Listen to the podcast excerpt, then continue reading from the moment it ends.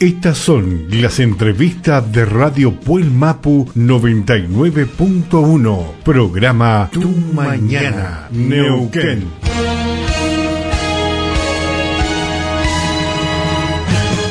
presidenta de la Comisión Vecinal de Barra Soleada, a quien saludamos y decimos muy buenos días, Mari, ¿cómo anda usted? Hola, Lalo, ¿cómo estás vos? Saludo a Carlitos, que hace mucho tiempo que no nos vemos. ¿Vio? Ahí en el Carlitos. Bueno, acá me encuentro con Álvaro y bueno, Alexi Durán también. Bueno, bueno, un placer charlar con ustedes. Eh, Mari, en esta conversación nos gustaría conocer un poquito más dónde está ubicada su barrio. Bueno, el barrio nuestro está ubicado desde en Abrán, Abrán y Las Bardas. ¿sí?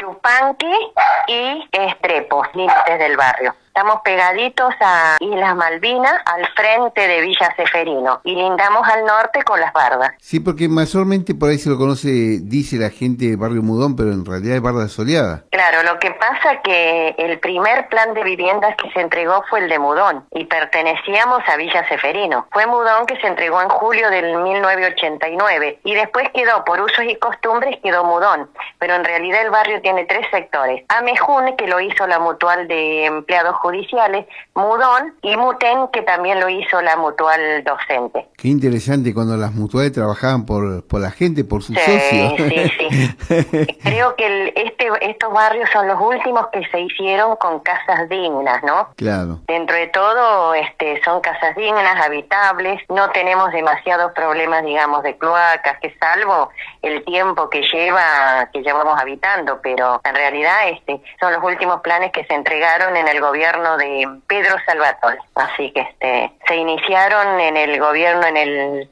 las postrimerías del gobierno de Don Felipe y se entregaron con Pedro Salvatore. Comentar un poquito cómo es la situación de tu barrio, cómo está, qué avanzó, qué le falta para avanzar. Nos gustaría conocer. Bueno, en el barrio nuestro, ¿qué nos falta? Primero, que la gente del municipio se haga cargo del paseo que tenemos acá arriba, que es el paseo parque, un área protegida Barda Soleada, ¿sí? Es un hermoso paseo, con tenemos un mirador para recorrer y todo, pero el tiempo, los chicos por ahí que depredan y la barda que se va depredando por el uso, el mal uso que se le da a veces, y bueno, necesitamos la municipalidad y atiende este reclamo. Nosotros hemos pedido inclusive a Bagio que por favor creen las guardias ambientales, porque al ser barda la gente cree que puede venir y hacer lo que quiere. La barda es eh, por su constitución geomorfológica necesita que se la cuide, que se la proteja. Y bueno, acá la gente viene y cree que va a hacer lo que quiere y hay que cuidar la barda, porque tiene flora, eh, una fauna autóctona que hay que preservarla porque es una reserva natural que tenemos. Nosotros en las diversas comisiones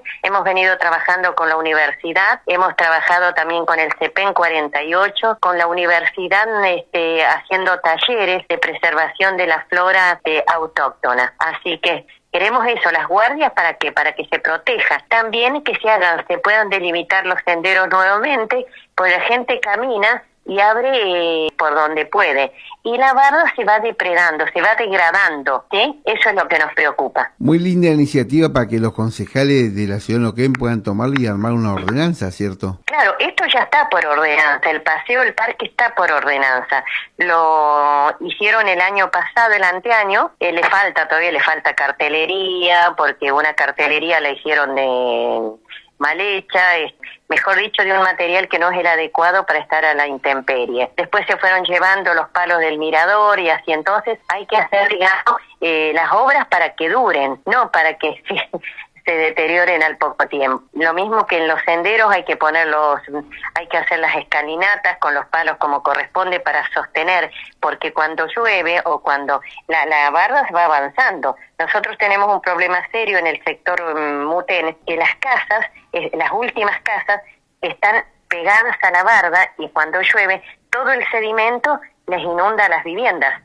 El otro día vino gente del municipio y ahí estuvimos trabajando este, limpiando todos los desagües pluvio-aluvionales. También hay que hacer un trabajo más grande arriba en los azudes, porque ¿qué pasa? En los azudes este, la gente ha construido, vos sabés que acá Neuquén es una gran toma, y ha construido en la barda. Y eso se va desmoronando y va cayendo, con el consiguiente riesgo y, y perjuicio para la barda. Barda Soledad eh, tiene una gran cantidad de jóvenes también. Eh, Muchos jóvenes, muchos jóvenes. Y parte recreativa, más allá que temo con el tema de la pandemia, pero para conocer Barda Soleada, ¿tiene los espacios físicos de, lo, de las plazas, gimnasio, algo de eso? Bueno, nosotros tenemos el Zoom, la, el Zoom de la vecinal, que es grande, que se entregó en 2012, que se hizo con la ley de las regalías de contratos petroleros, la 2615, en el gobierno del el doctor Zapat y Leandro Bertó, ya era ministro de Desarrollo Territorial y realmente para nosotros fue una gran cosa porque tenemos el Zoom, se hacen infinidad de talleres, muchos talleres de todo tipo de deporte, de, cultura, eh, otras actividades recreativas. No tenemos cancha, por ejemplo, tenemos al norte de Mudón uno, una cancha que no llega a ser la reglamentaria que se llama, este se le, los chicos le dicen el potrero de Mudón. Tenemos cancha de bocha eh, reglamentaria, también tenemos este una biblioteca, la biblioteca Elín de Aragón con un montón de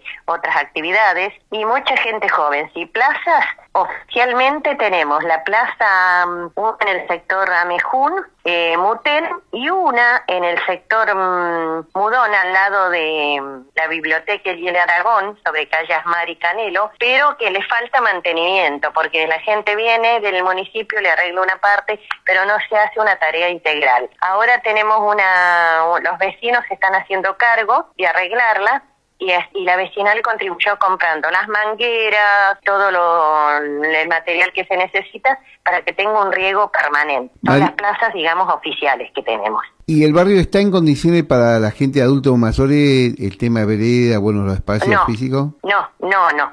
Para adultos mayores nosotros tenemos una gran población de adultos mayores. Por ejemplo, las veredas no están en condiciones hay muchas veredas en desniveles y ni te digo si tienen que salir a comprar algo, cruzar la Brán. Realmente es una trampa mortal porque no hay rampas, las veredas están todas rotas y deterioradas y es un problema además por el, la, el gran tránsito, cantidad de vehículos que circulan. Es así.